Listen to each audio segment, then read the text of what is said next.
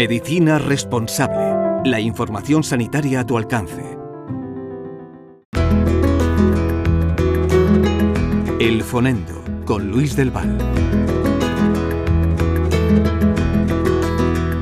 De una manera cíclica, como si se tratara de una moda que aparece y desaparece, comienzan los predicadores del porro de marihuana a pedir su venta libre y regulada. Sus argumentos son siempre los mismos. Si están permitidas sustancias como el tabaco o el alcohol, ¿por qué no se permiten los porros?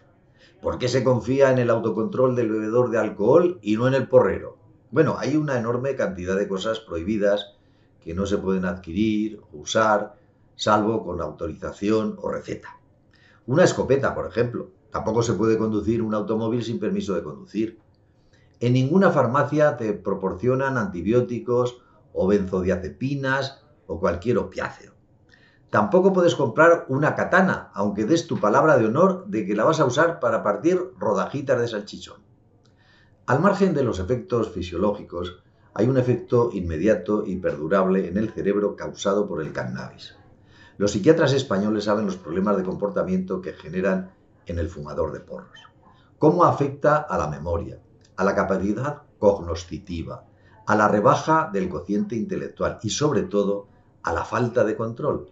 Porque el consumidor se vuelve mucho más impulsivo y agresivo. Los accidentes provocados por conductores consumidores de marihuana aumentan cada año. Pero es inútil.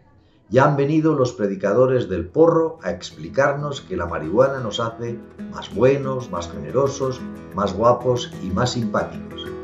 Y si no les cree, dirán que usted es un antiguo lleno de prejuicios. Medicina responsable. Humanizamos la medicina.